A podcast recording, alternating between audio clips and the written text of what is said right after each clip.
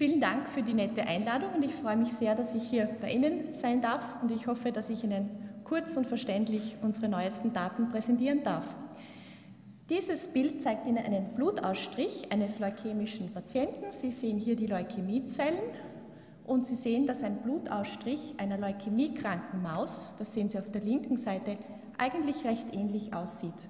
Und das ist das Modellsystem, in dem wir arbeiten. Wir arbeiten vor allem mit BCA-ABL-induzierter Leukämie. BCA-ABL ist eine Translokation. Sie resultiert aus einer Translokation von Chromosom 9 und 22. Es entsteht das sogenannte Philadelphia-Chromosom und zwei Gene kommen hier zusammen, die eigentlich nicht zusammen sein sollten. BCR fusioniert mit einer Kinase, der C-Abel-Kinase, und diese Kinase wird jetzt ständig aktiviert. Sie ist sozusagen hyperaktiviert und wir finden dieses Onkogen in chronisch-myeloischer Leukämie und in akuter lymphatischer Leukämie. Das BCA-Abel-Onkogen sitzt im Zytoplasma der Zelle, im Zellinneren, Sie sehen das hier, und macht einen großen Cluster, einen großen Proteincluster und aktiviert verschiedene Signalwege, berühmte Signalwege wie den PI3-Kinase-Signalweg, den MAP-Kinase-Signalweg und auch den JAK-STAT-Signalweg. Und wir haben uns gefragt, ob diese starke Aktivierung des JAK-STAT-Signalwegs vielleicht eine mögliche Achillesferse der leukämischen Zellen darstellt. Und wie wir diese Frage versucht haben zu lösen, möchte ich Ihnen kurz zeigen. Warum haben wir uns überhaupt auf diese Chuck-Stat-Familie gestürzt? Warum sind die Stadtfaktoren, die Stadtproteine so interessant? Man findet eine sehr starke Expression und Aktivierung von Stadttranskriptionsfaktoren in sehr vielen Tumoren und vor allem in Leukämien und in Lymphomen. Und hier findet man zwei dieser Familie besonders stark. Das ist Stadt 3 und statt 5.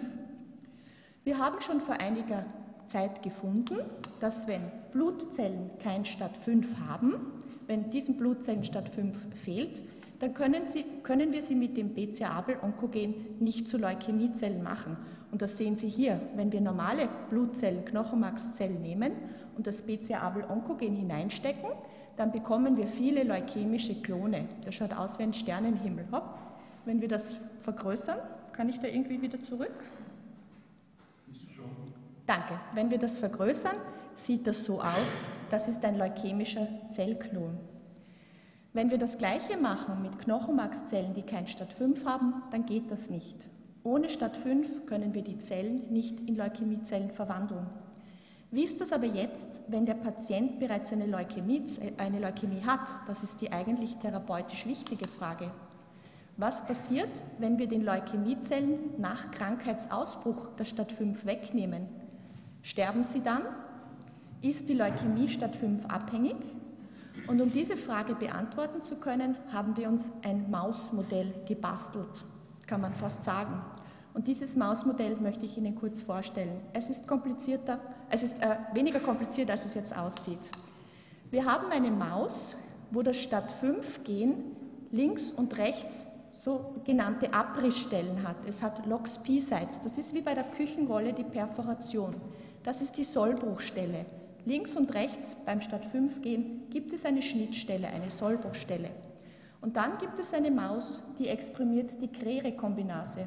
Und die Krere-Kombinase ist das Protein, das diese Schnittstellen, diese Perforationen dann erkennen kann und das Stadt 5 Gen herausschneiden kann.